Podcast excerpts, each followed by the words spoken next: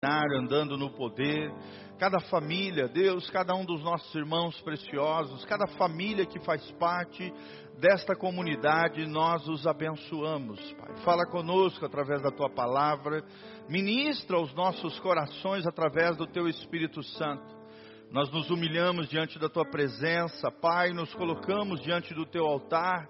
Usa a nossa vida, Pai, para ensinarmos princípios espirituais extraordinários para os teus filhos, para que cada um de nós possamos caminhar dia a dia, sendo a imagem e semelhança de Deus, vivendo cada dia mais parecidos com Jesus, sendo tomados e cheios do teu Espírito Santo, e vivendo uma vida graciosa, maravilhosa, que o Senhor tem para cada um de nós, é o que nós te pedimos de todo o coração no nome de Jesus.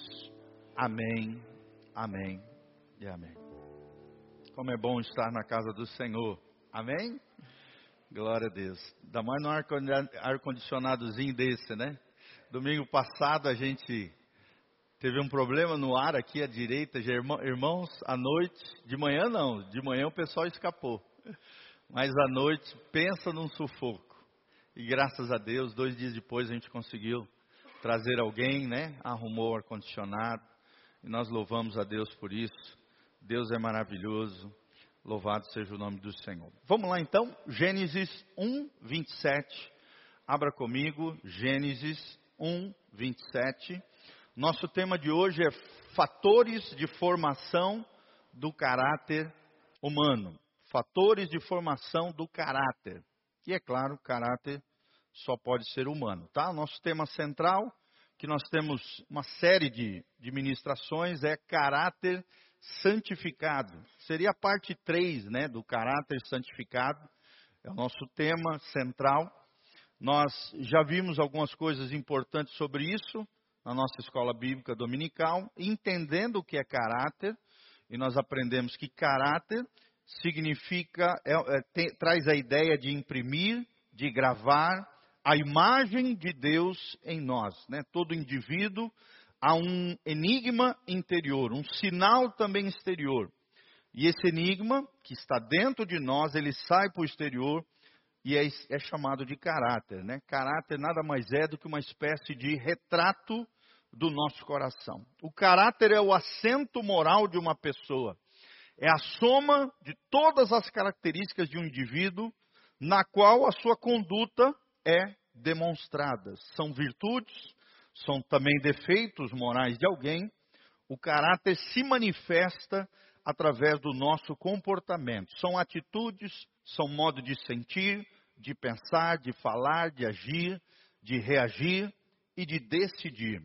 O caráter é um retrato do nosso coração. Fala comigo, o caráter é um retrato do meu coração. E o texto-chave que nós estamos utilizando está aqui em Gênesis 1, 27.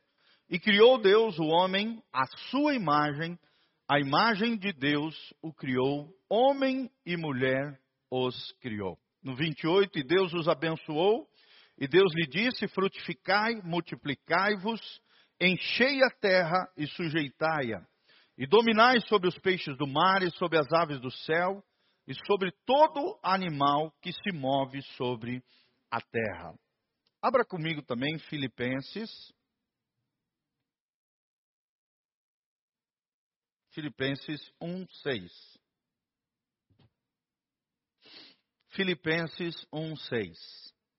O texto sagrado nos diz: Tendo por certo isto mesmo, que aquele que em vós começou a boa obra, o aperfeiçoará até o dia de Jesus Cristo. Aquele que começou em vós a boa obra, os aperfeiçoará até o dia de Jesus Cristo. E agora também, abra comigo Romanos 8, 29.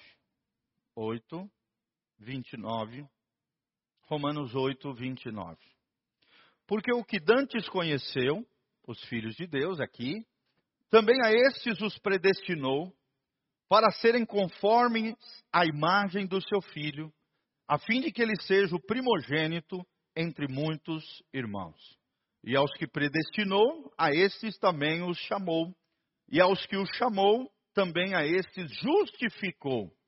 E aos que justificou, a estes também glorificou. Tá bom? Então aqui nós vemos em Gênesis Deus dizendo que ele nos fez, fez todos os seres humanos para serem a imagem e semelhança do Criador.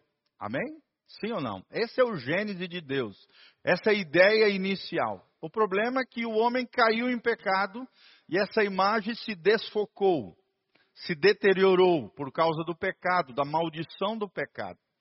Mas é interessante que tanto aqui em Filipenses 1:6 quanto Romanos 8:29, nós vemos que esse desejo original de Deus, lá do Gênesis 1:27, criou Deus, o homem à sua imagem, à sua semelhança, e fez homem e mulher e ali os abençoou. Essa ideia original do Gênesis, ela é resgatada aqui no Novo Testamento através de Jesus. Nós temos aprendido que o ser humano ele vive quatro fases. O ser humano crente vive quatro períodos. Esses são as quatro fases da humanidade. Primeiro, nós fomos criados em Deus. Gênesis 1, 27, que nós lemos para vocês. Segundo, teve a queda do homem. Através do pecado, Adão e Eva caíram e todos nós caímos com ele. Vocês sabem disso, a queda do homem foi uma tragédia humanitária, uma tragédia mundial, global. E até hoje nós sofremos as consequências desta queda, sim ou não? Olha a guerra que está acontecendo na Ucrânia com a Rússia, as guerras isoladas em outros países, a guerra entre Israel e o Hamas, aquela confusão toda, nada mais é do que também consequência do pecado, a maldade do ser humano, o homem tocado pela queda do pecado e todas as suas consequências nefastas. No terceiro período, nós vemos a redenção. Fala comigo, criação, queda, vemos a redenção que é esses dois textos que nós lemos juntos, Filipenses 1,6.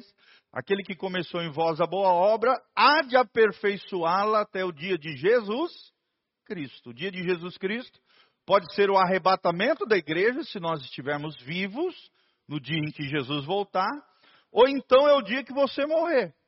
O dia que você deixar essa terra, você vai ser recolhido para o céu. Se você andou segundo os padrões da palavra de Deus, se você confiou na graça de Jesus, na obra da cruz, se você confia nessa, nesse evangelho maravilhoso, nessa boa notícia da salvação, você vai ser salvo, você vai para o céu. Automaticamente você foi redimido quando você nasceu de novo, foi justificado em Cristo, como nós vimos aqui em Romanos, e um dia será glorificado. Nós também lemos em Romanos sobre isso. Aquele que os chamou, os predestinou, os chamou, os justificou e os glorificou.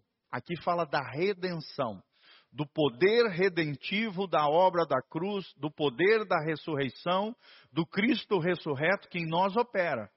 E que opera o quê? Esse aperfeiçoamento de Filipenses 1,6 ele vos aperfeiçoará até, até o dia de Jesus Cristo. Aqui fala de santificação.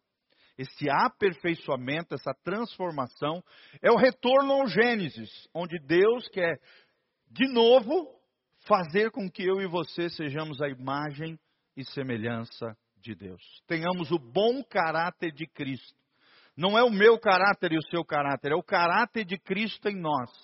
Não é a sua humildade a minha humildade, é a humildade de Jesus em nós. Foi o que Jesus ensinou, sim ou não? Ele disse: Aprendei de mim que sou manso e humilde de espírito. Não tem que aprender com o fulaninho, eu tenho que aprender com Jesus. Como ser manso e humilde de espírito. Então é tremendo isso, gente. Nós estamos ensinando a vocês sobre caráter santificado que é uma das coisas que mais está em extinção hoje, inclusive dentro das igrejas. Pessoas com mau caráter, pessoas com deficiências graves morais, espirituais, porque tudo tem conexão, né? E graças a Deus nós temos levantado neste local uma comunidade séria com Deus, uma comunidade que leva as coisas de Deus a sério, uma comunidade bíblica, cristocêntrica, relacional, de discipulado através das células, porque nós queremos ser a imagem e semelhança de Jesus. Amém? Você quer ser parecido com Jesus? Coloca a mãozinha assim no seu coração e fala: Senhor, me dá o caráter de Jesus, o coração de Jesus, a mente de Jesus, as atitudes de Jesus. E esse é o desejo do nosso coração, querido. Que nós tenhamos a mente de Cristo, as atitudes de Cristo, o caráter de Cristo nos nossos corações. Amém? É o que diz esses três textos que nós estamos usando como chaves aqui. Então, vamos falar hoje sobre quais são os fatores de formação do caráter. Da onde se forma o caráter? Da onde ele vem? Que origem tem o caráter humano?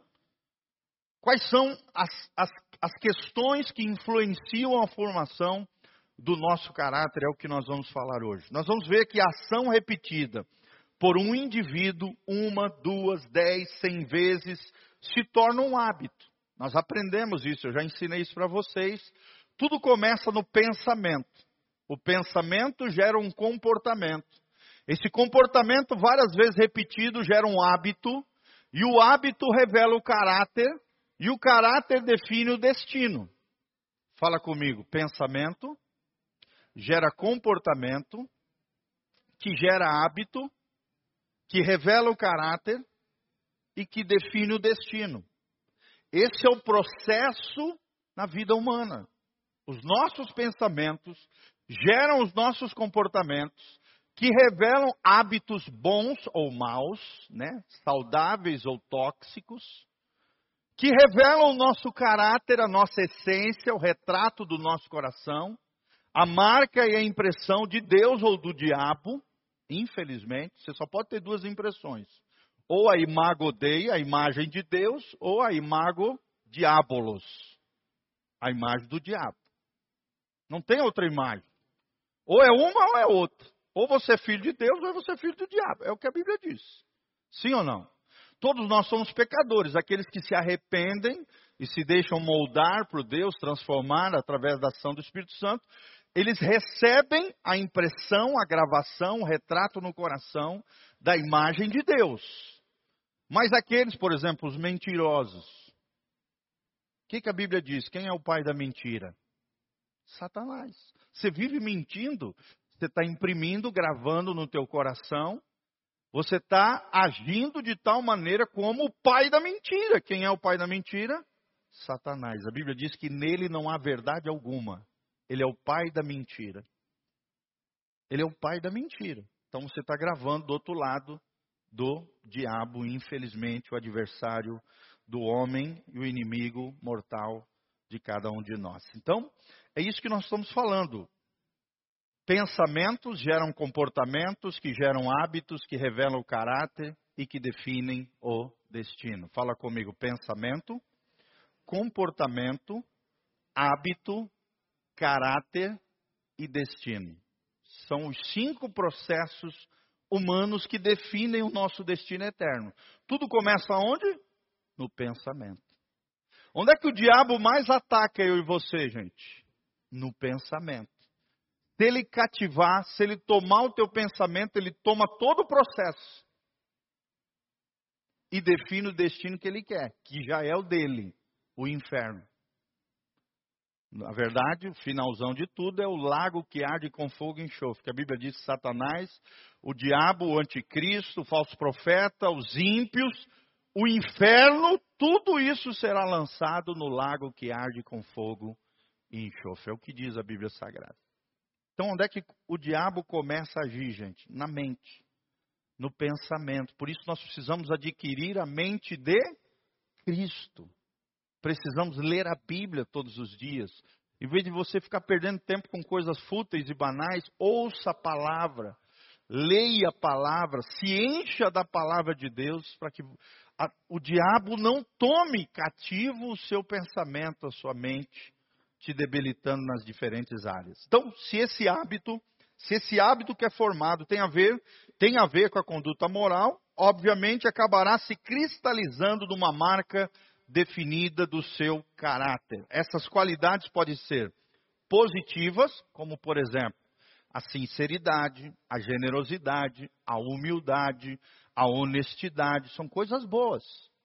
E tem também o caráter negativo, a falsidade, o racismo, a arrogância, o egoísmo, a ladroagem, a corrupção.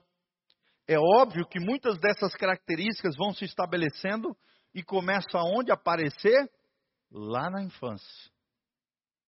Você pode ver, gente, você não precisa ensinar uma criança a fazer nada errado. A maldade já flui dentro da criança. Sim ou não? Por mais que ela tenha uma inocência, uma não consciência muitas vezes do que ela está fazendo, é muito mais fácil uma criança fazer o errado do que o certo. Vou dar um exemplo claro para você entender. Joga um brinquedo dentro de uma sala com duas crianças. Que, que vai acontecer, gente? As duas vão brigar. A que chegar primeiro vai catar e vai dizer: é meu. Sim ou não? Se chegar outro e quiser tomar, as duas vão ficar empurrando e a outra vai dar um empurrão para trás. Violência, egoísmo. Está ali, gente. Ninguém implantou, ninguém ensinou isso para elas. É a natureza pecaminosa que está dentro do ser humano que precisa de disciplina. Daí a importância da instrução, do ensino, você vai ensinando teu filhinho, filhinho, olha, divide o teu brinquedo com o fulaninho. Não, pai, mas é meu. Pois é, mas você tem que dividir com o seu amiguinho. Não é só teu.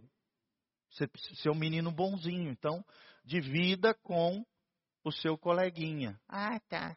Ele tem que aprender. Sim ou não? Sim. Fez uma coisa errada, tem que disciplinar, tem que corrigir, tem que orientar, porque se você criar um filho sem freio, sem disciplina, ele nunca vai ter limites. E o limite dele, sabe qual vai ser? É lá na cárcere, é lá no presídio. A sociedade vai ter que dar limite para ele. Vai te envergonhar, a Bíblia diz isso. Que o pai e a mãe que não ensinam o seu filho traz vergonha para o pai e para a mãe. O filho entregue a si mesmo envergonha seu pai e sua mãe. O que, que é isso? Um filho sem limites. Então, o caráter, irmão, começa a ser formado lá na infância. Lá na infância, a partir da infância, começa a se estabelecer o caráter. Os especialistas dizem que até os seis, sete aninhos, o caráter de uma criança já está implantado. Olha a importância de nós dedicarmos aos nossos filhos, principalmente nos primeiros sete anos, dedicação às crianças, dedicação aos filhos. Porque até os seis, sete aninhos o caráter está formado. Depois é só um reflexo daquilo que já foi construído a partir dos sete primeiros aninhos. É óbvio que muitas dessas características vão se estabelecendo a partir da infância, e assim podemos dizer que no princípio o comportamento forja o caráter. Uma vez que forjado o caráter, este naturalmente condiciona o comportamento. Fala comigo, caráter condiciona o comportamento. Ou seja, é aquilo que eu falei, o caráter é um, é um reflexo do coração. O nosso comportamento revela o nosso caráter. E o nosso caráter reflete-se no comportamento. Não tem como, gente. Não tem. Por isso que Jesus disse: a árvore boa produz bons frutos, mas a árvore má produz frutos maus. E todo fruto mau que não se arrepende, a Bíblia diz que o machado virá, cortará aquele fruto e lançará no fogo. O que, que é o fogo? O inferno.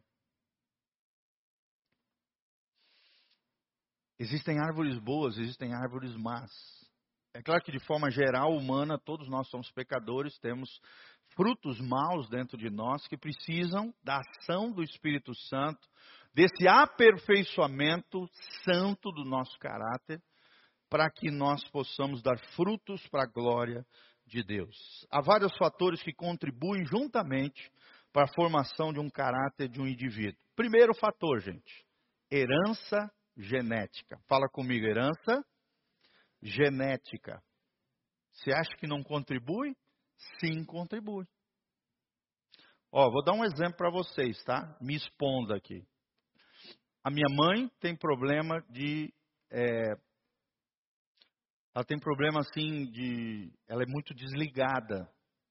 Eu sou desligado também, em alguns aspectos. A minha filha é desligada. É genética isso. Nós temos dificuldade de nos concentrar. Isso que vocês estão vendo aqui na frente é um milagre. É um milagre divino. Porque naturalmente, por exemplo, eu não consigo pregar com uma musiquinha de fundo, às vezes eu me atrapalho com a música, porque eu tenho dificuldade de me concentrar.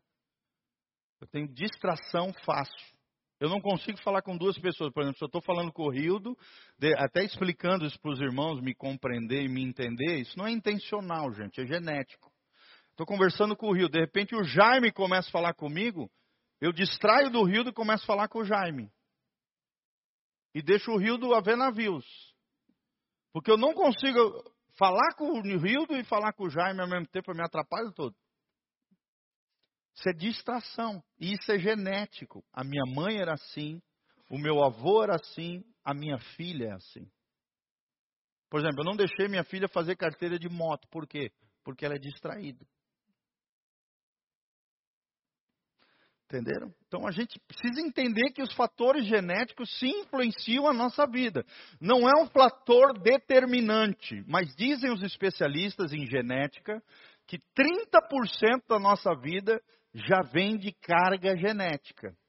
Não é um fator determinante, mas é um fator que está ali. Pelo menos um terço da nossa vida é genético, biologicamente, psicologicamente, mentalmente, uma série de aspectos. Existe isso, a ciência prova isso. A genética é uma ciência da medicina que fala sobre isso. A genética influencia sim, é uma herança genética. Minha mãe teve câncer de pele, dois já. Meu irmão já teve dois câncer de pele na cara. E eu tive ano passado um câncer de pele aqui.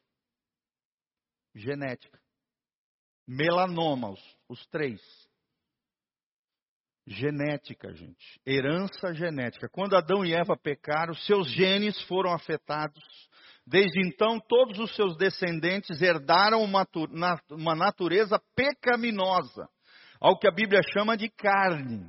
Carne, natureza pecaminosa, inclinação do mal, natureza adâmica, pecado herdado, velho homem, tudo é a mesma coisa.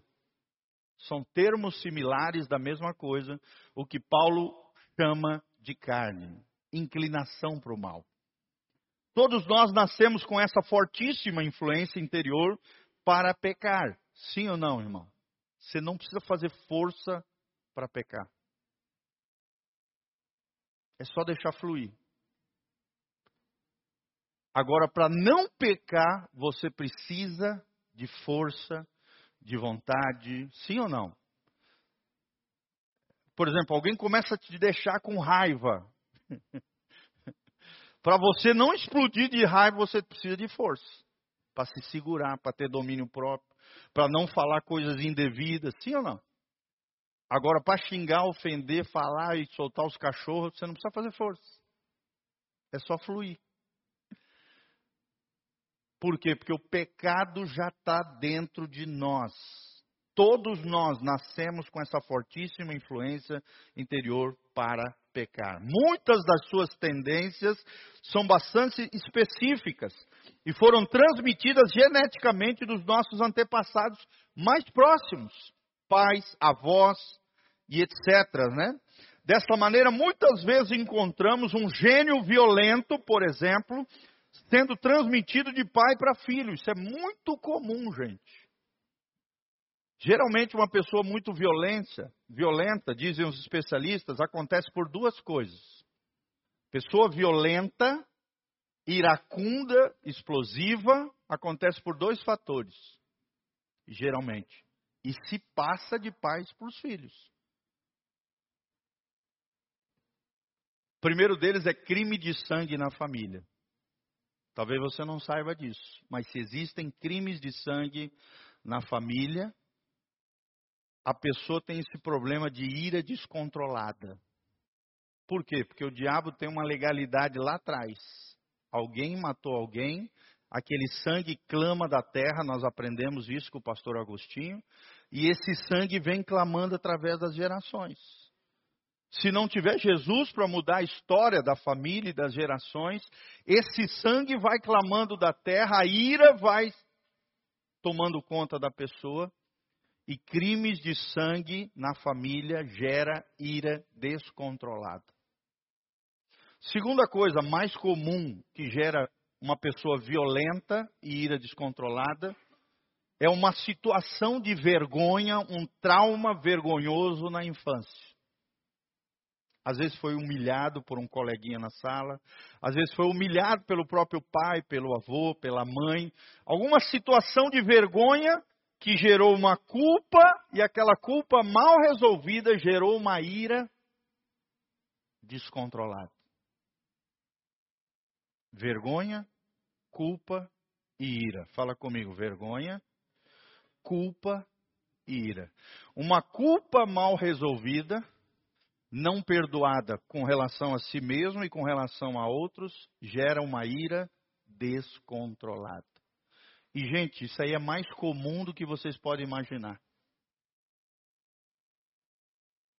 Tem casos em todas as famílias. Sim ou não? Crimes de sangue, às vezes não mas ira descontrolada por causa de situações vergonhosas. Aí você precisa relembrar qual foi aquele fato lá atrás, lá na infância, juventude e tal. Por exemplo, eu me lembro de um trauma da minha infância até hoje. Uma vez eu estava na escola, aí os molequinhos vieram atrás de mim e baixaram minhas calças assim, ó. E eu fiquei só de cueca na frente de todo mundo. Assim. Eu me lembro da vergonha que aquilo me produziu. Que coisa terrível. Eu lembro até hoje desse fato. Da imagem, das risadas, de tudo. E se não for resolvido isso dentro de nós, aquela situação de vergonha que gerou culpa, que gera ira descontrolada, irmãos, você vira uma pessoa insuportável e às vezes até violento. Às vezes não foi nem culpa tua, foi algo que fizeram em você, mas aquilo gerou uma culpa às vezes uma amargura, um perdão não resolvido com relação a outros ou com relação a você mesmo. Essa culpa mal processada pode gerar ira descontrolada. Amém? Apesar de tudo isso ser uma realidade, não estamos irremediavelmente condenados à sua escravidão. Ou seja, a herança genética não nos condiciona aquilo, ela nos influencia. Mas ela não nos condiciona aquilo. Em Cristo temos todos os recursos para mudarmos tendências pecaminosas. Ainda que tenhamos nascido com elas, como já vimos, o fruto do Espírito é a resposta de Deus para os nossos desvios comportamentais inatos. Inato significa que você já nasceu com. Os antigos filósofos chamavam de a priori. É, por exemplo, Immanuel Kant, um filósofo alemão, ele diz que o ser humano ele não nasce como uma tábula rasa, zerado, o HD zerado. Não, ele já nasce com elementos a priori, inatos. Eu acredito nisso, tá? E a genética prova isso. Né? Tá aqui um, um médico, ele pode falar isso. A genética está em nós, não tem jeito. Só que não é um fator determinante nas questões comportamentais. Influenciam. Mas em Cristo Jesus, através do Espírito Santo, nós podemos mudar todo e qualquer comportamento em nome de Jesus. Amém? Fala comigo, em Cristo Jesus, todo e qualquer genética amaldiçoada ou comportamento pode ser modificado. Amém?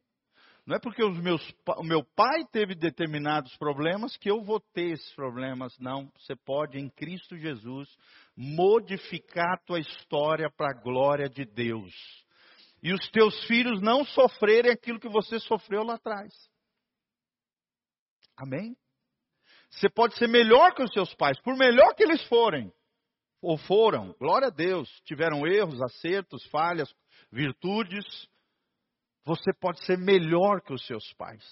E a Bíblia ensina isso, que a cada geração que caminha na presença do Senhor, as gerações vão se melhorando, aprimorando, se aperfeiçoamento, se aperfeiçoando, se elas caminham com o Senhor. Amém? Que os meus filhos sejam melhores do que o pastor Giovanni que o pastor Giovanni seja melhor do que o pastor Giovanni pai. você pode ser melhor do que os seus pais. Amém? Claro que sempre temos que honrá-los, amá-los, né? Honra teu pai e tua mãe para que te vás bem e tenha longos dias sobre a terra, mas você não precisa repetir nem a genética e nem os comportamentos equivocados dos seus pais. Você pode ser melhor, em nome de Jesus. Você pode ser melhor e seus filhos vão ser melhor ainda, porque você vai ser uma bênção nas mãos de Jesus. Amém?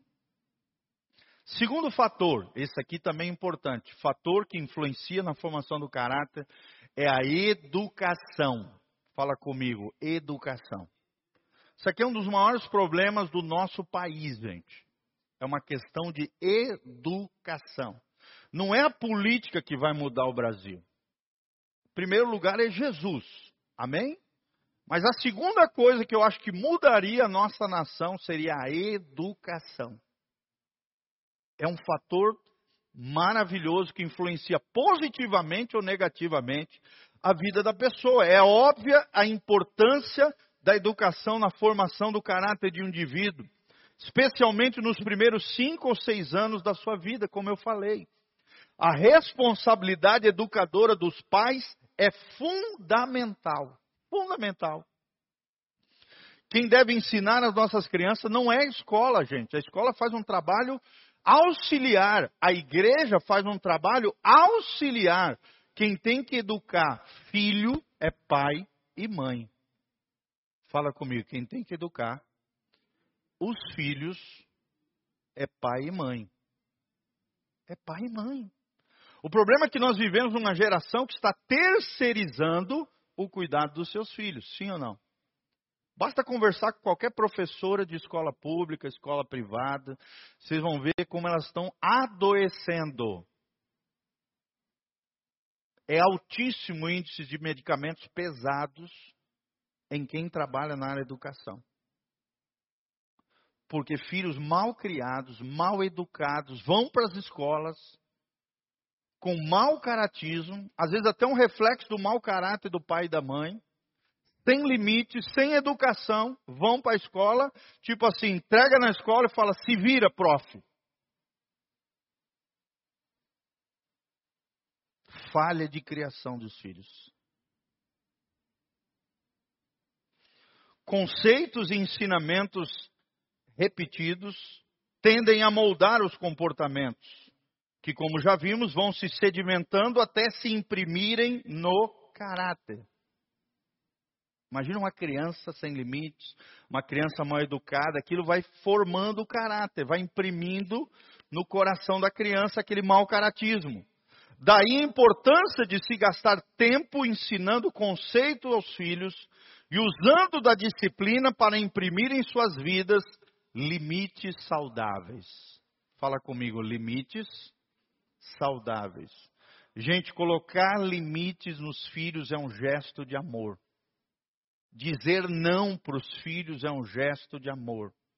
Colocar limites nos filhos é um gesto de amor. Pai e mãe que não coloca limites, não está amando, biblicamente falando, os seus filhos. Deixando tudo solto, tudo frouxo, faz o que quer. Eu me lembro da Giovana, uma vez só, nós fomos no supermercado, aí chegamos no supermercado, ela no final do, fomos fazer as compras, tal, no final do, do supermercado, ela, ela, ela, eu passei no caixa, ela falou, pai, eu quero um chocolate. Aí eu peguei, dei um bombonzinho para ela. Aí ela começou a chorar, porque ela não queria aquele bombom, ela queria o Kinder Ovo. Aí eu falei, não, filha, Papai vai dar esse bombom. Não, mas eu quero Kinder Ovo. Papai vai dar esse bombom. Mas eu quero Kinder Ovo. E fez aquela ruaça, se jogou no chão, esperneou. E eu morrendo de vergonha ali, passando as coisas e tal, papai, toda aquela situação. E com aquela situação, aí mesmo que eu não dei, eu falei, não vai receber nem um bombom, nem um Kinder Ovo. Pode guardar aí, tchau. Peguei morrendo de vergonha, peguei ela na mão, botei dentro do carro. Entrei dentro do carro e falei, filha, você fez teu pai passar uma vergonha terrível. Você nunca mais vai esquecer a disciplina que eu vou te dar. Cheguei em casa, disciplinei ela com a varinha, orientei ela, choramos juntos, abracei, orei, orei por ela e falei: nunca mais faça isso com seu pai. Pergunta se ela fez de novo. Nunca mais fez essa cena. Os meninos nem caíram nessa, porque eu contei essa história. Eles são escadinha, né? Continuidade. Eu contei essa história, apliquei uma disciplina, talvez foi uma das maiores disciplinas que ela recebeu, com varinha, em amor, mostrando para ela o que ela tinha errado, disciplinando ela com amor, orando com ela no final, abraçando ela e dizendo que eu amava ela, apesar da vergonha que ela me fez passar, sem ira, porque com a ira, a Bíblia diz, na ira do homem não opera a justiça de Deus. Se você disciplinar os seus filhos irado, você está tão errado quanto eles. Você tem que deixar ele no quartinho, esfriar, esfriar a cabeça, fica lá no quarto. Ah, mas por quê? Fica lá. Espera, deixa o papai, o pai está estressado, a mãe também. Se parar, passar um pouquinho a ira tal. Aí você vai lá, disciplina corretamente os seus filhos. Pergunta se ela voltou a chorar. Nunca mais aconteceu aquela cena. Colocar limites nos filhos é saudável, gente. Hoje está minha filha lá em Maringá, estudando psicologia, indo para o terceiro ano de psicologia. Glória a Deus, uma benção, um amor, cheia de graça. Ela, ela, ela, a Giovana deu o triplo de trabalho dos meninos. Ela tinha um gênio terrível, rebelde. A gente falava algo para fazer, ela fazia tudo o contrário. Já vinha dentro dela esse ímpeto, essa engenhosidade, e nós fomos corrigindo, disciplinando, corrigindo, pá, até uns seis, sete aninhos, quando chegou nessa idade já estabilizou a alma já. Aí deu um trabalhinho na adolescência, normal, né? Todo adolescente. Quem tem filho adolescente aqui sabe, né? Dá trabalho. Deu uma ziquinha ali entre os 12 e 14 aninhos. Aí depois estabilizou, amadureceu já. Pronto. Vai embora. Colocar limites é um ato de amor. Amém? Da importância de ensinar os filhos com disciplina, imprimindo em suas vidas limites saudáveis. Limites saudáveis. Todavia, esse é outro fator que influencia imensamente, imensamente as crianças, a educação, mas não determina obrigatoriamente o padrão moral de alguém. Influencia também, mas não é um fator determinante. Amém? Todos os fatores eles vão se eles vão somando entre si. Mas são fatores importantíssimos, fala comigo, herança genética e educação. Terceiro fator, gente, referenciais próximos. Referenciais próximos é um outro fator importantíssimo. Que exemplo você está dando para os seus filhos? Que exemplo você está dando para os seus filhos? Papai, mamãe, vovô, vovó. Que exemplo você está dando para os seus filhos? Esses referenciais próximos, olha só, influenciam o caráter das futuras gerações, positivamente ou negativamente. Pessoas que convivem de perto conosco têm uma grande influência na formação do nosso caráter, principalmente os pais, os irmãos maiores, papai, mamãe, vovô, vovó, amigos, companheiros. 1 Pedro 1,18 diz: Fostes resgatados do vosso fútil procedimento que vossos pais vos legaram. Olha só. O procedimento fútil foi um legado deixado pelos pais. 1 Pedro 1,18. Muitas vezes, maneiras equivocadas de viver se transmitem por várias gerações através do mau exemplo. O mau exemplo arrasta também multidões. Sim ou não, gente? Sim. Basta olhar para o nosso governo. Sim ou não, gente? Olha o índice de criminalidade aumentando na nossa nação. Por quê? Porque bandidos tomaram conta da nossa nação. Até a Suprema Corte, que é, vamos dizer assim, é o ápice da justiça nacional, é um mau exemplo de justiça. E é um exemplo ruim de injustiça na nossa nação. Os guardiões da nossa Constituição são mau exemplo para a nossa nação. Olha o que diz o salmista: se os fundamentos são abalados, o que será da terra? Fundamentos têm sido abalados na nossa nação, gente. Infelizmente, nós temos que orar pela nossa nação, precisamos nos posicionar como crentes precisamos, né, na hora da eleição principalmente, votar de forma consciente, escolhendo os melhores, os mais preparados, estudando o histórico de vida da pessoa, não escolhendo de qualquer maneira, não escolhendo por interesse, não escolhendo por causa de comida, por causa disso, de benefício, não.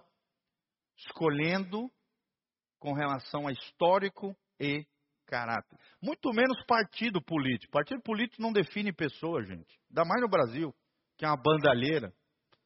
33 partidos, sei lá quanto, 30 e poucos partidos.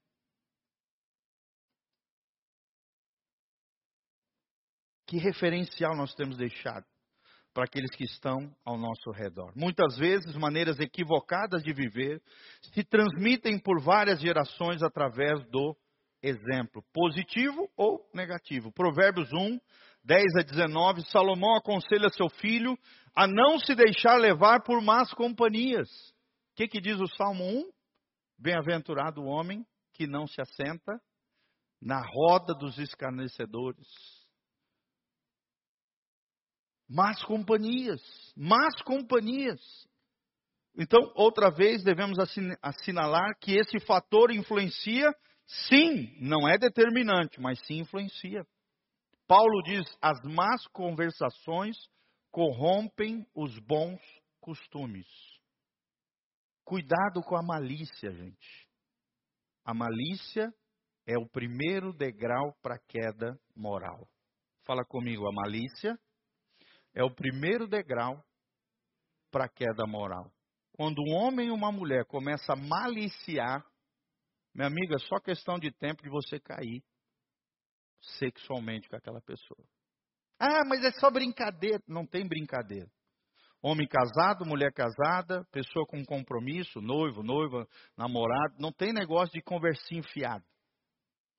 Malícia é o primeiro degrau para a queda moral.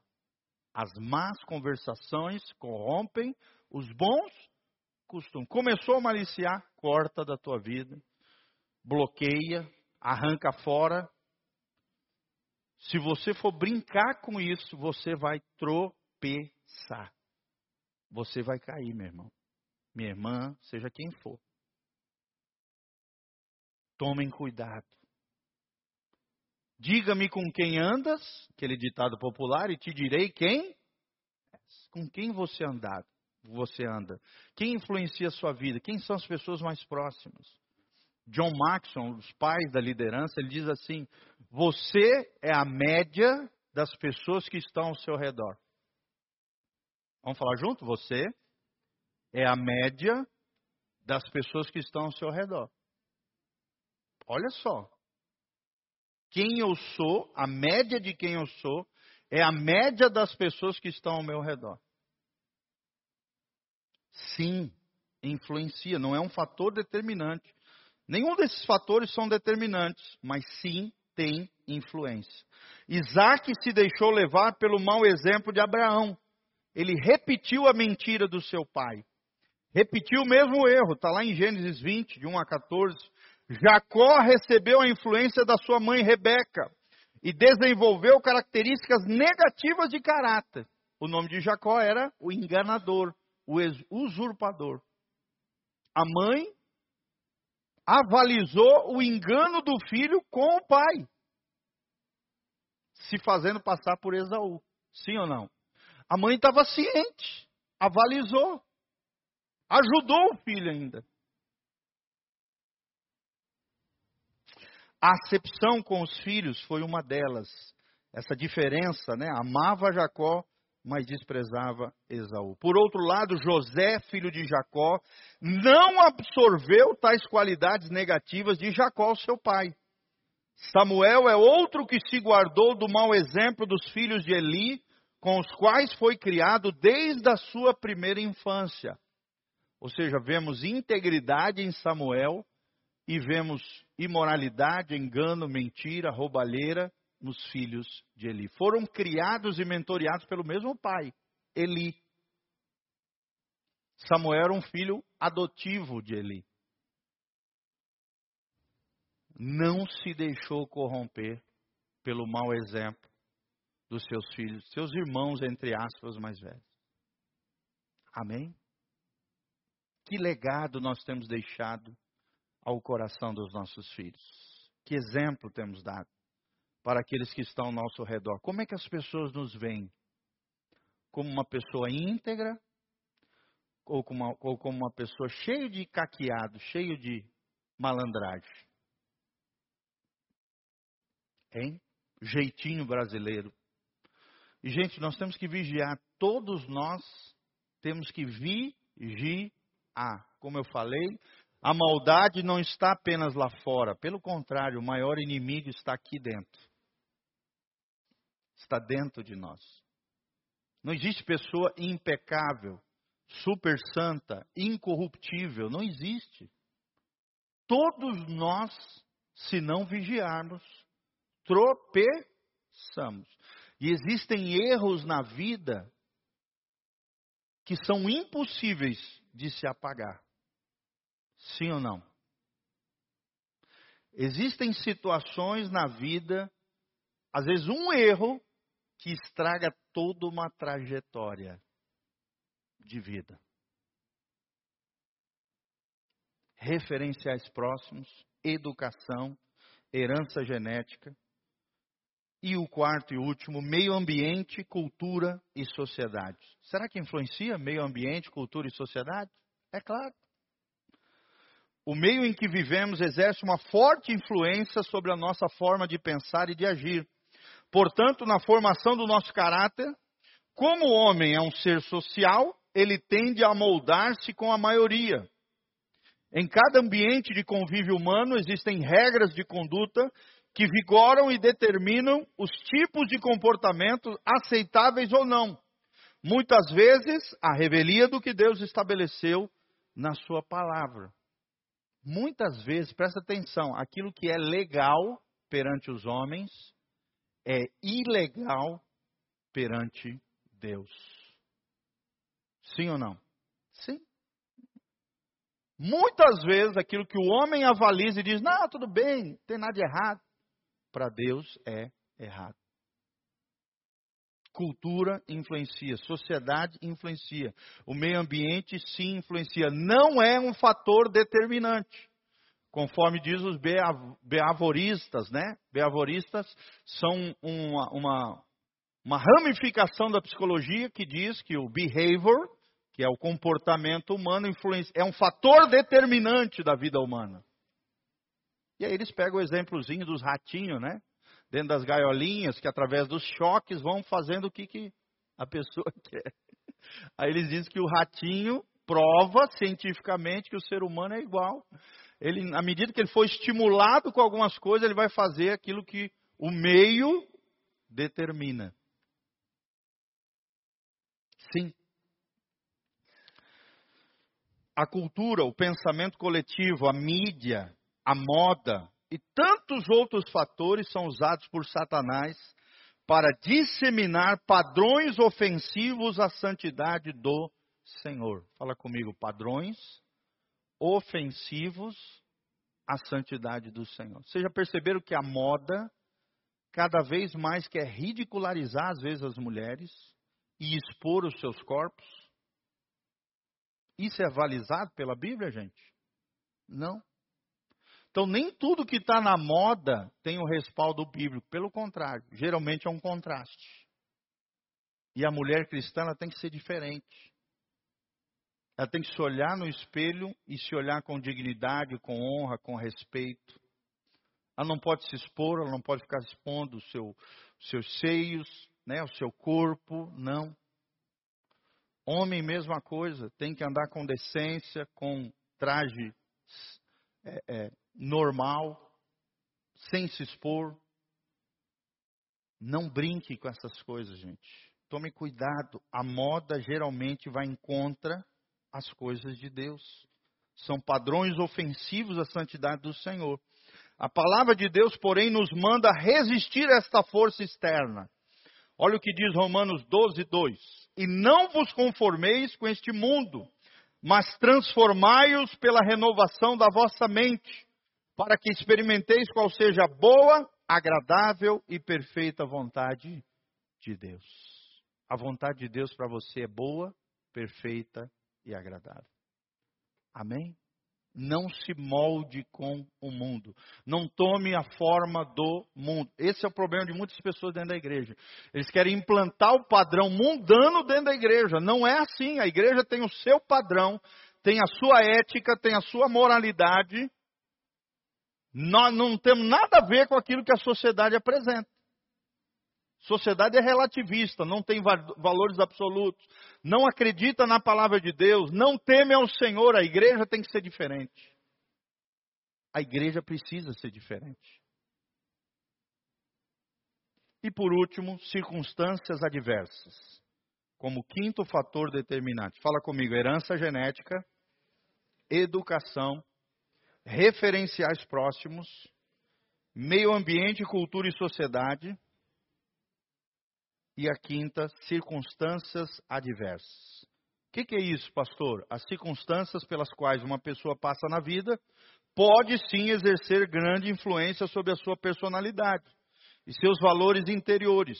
Muitos se tornam amargos, rebeldes, dissimulados, desonestos, violentos, manifestam tantas outras deformações de caráter a partir de uma experiência negativa e como consequência de uma vida adversa. A miséria tem um poder terrível de deformar o caráter das pessoas. No entanto, esse também não é um fator determinante na vida da pessoa. Não é porque ela vem de origem humilde, simples, pobre, que ela vai se tornar um ladrão. Sim ou não? Não. Existem pessoas que vêm de origem humilde e se transformam em grandes pessoas mas sim é provado cientificamente que a condição social dela, de alguma maneira, pode ampliar, potencializar algumas, alguns fatores na vida da pessoa. A miséria afeta sim, gente, a pobreza, a fome. Por exemplo, cidades onde tem índice enorme de miséria, tem índice enorme de criminalidade. Sim, Vai para as capitais do Nordeste, vai para as capitais do Norte do Brasil, você vai ver. Onde tem muito miséria, dificuldade financeira, infelizmente também não é um fator determinante, como eu falei, mas potencializa a criminalidade. Por exemplo, eu fui roubado dez vezes no Pará. Umas dez vezes. Aqui no Sul eu nunca fui roubado. Dez vezes. Aqui eu nunca fui roubado, graças a Deus. Amém? Por quê? Porque a qualidade e o padrão de vida no sul do Brasil é maior. A imigração é diferente, a cultura é diferente, a educação é diferente. Influencia, não determina, mas influencia no índice de criminalidade do Brasil. A cidade mais segura do Brasil é Jaraguá do Sul, em Santa Catarina tem o menor índice de criminalidade do Brasil. A cidade mais perigosa do Brasil, as 10 cidades mais perigosas do Brasil, onde é que é? Bahia. Seis cidades das 10 mais perigosas do Brasil é na Bahia. Entre elas, Porto Seguro.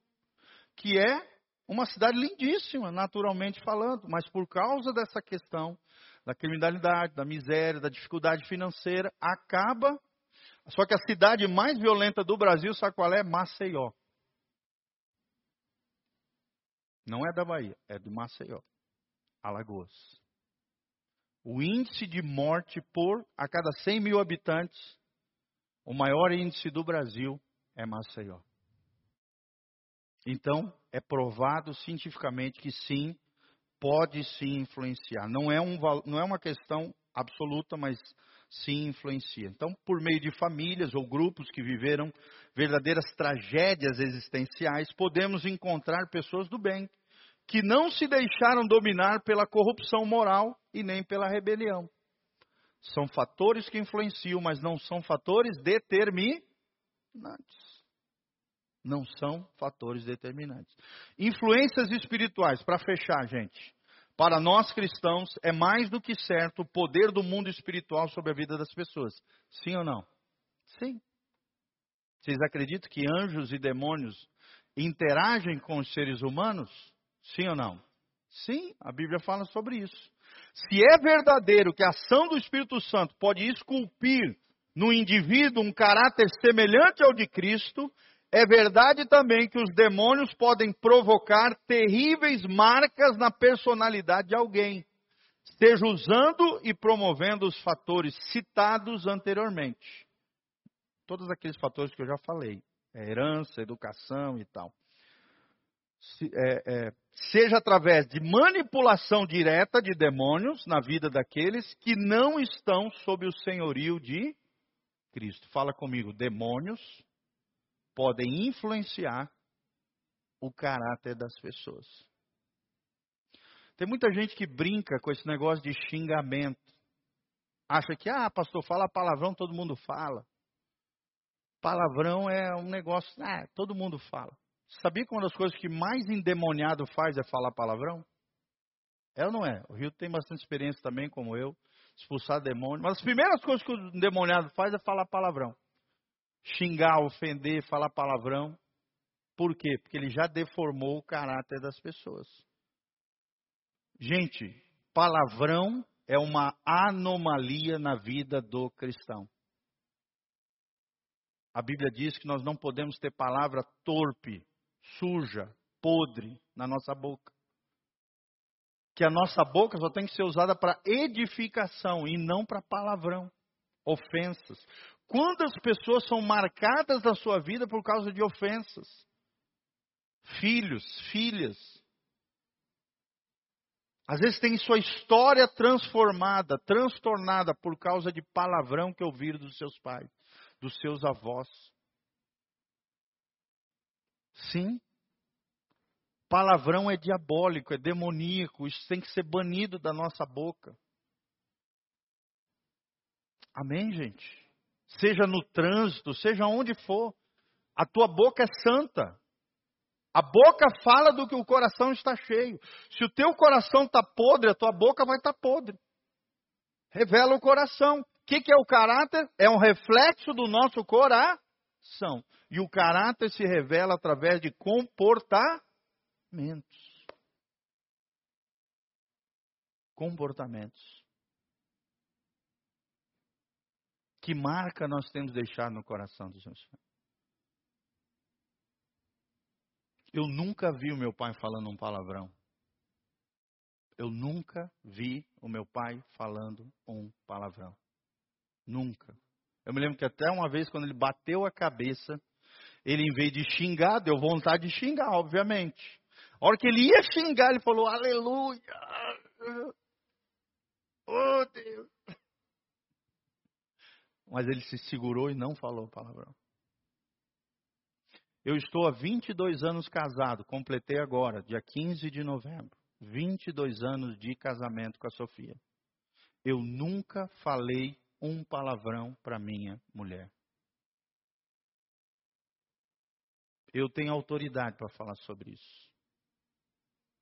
Se vocês perguntarem, pastor, o senhor já teve vontade de xingar sua mulher? Milhares de vezes. E com certeza ela também milhares de vezes comigo.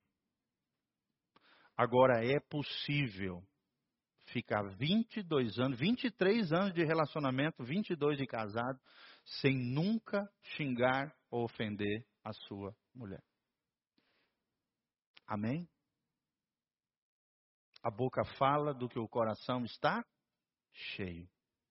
Cuidado com a tua boca, ela pode ser uma fonte de bênção, águas límpidas, diz a Bíblia, lá em Tiago, ou pode ser uma fonte de maldição, desgraça, ofensa, terrível no coração das pessoas. Então, qual for os seis fatores determinantes, né? Fatores determinantes, não, fatores de formação do caráter. Fala comigo. Herança genética, educação, referenciais próximos, meio ambiente e cultura, circunstâncias adversas e influências espirituais. Quem aprendeu aí? Dá um glória a Deus. Amém, gente? Isso é cultura. Pregação é cultura. Amém?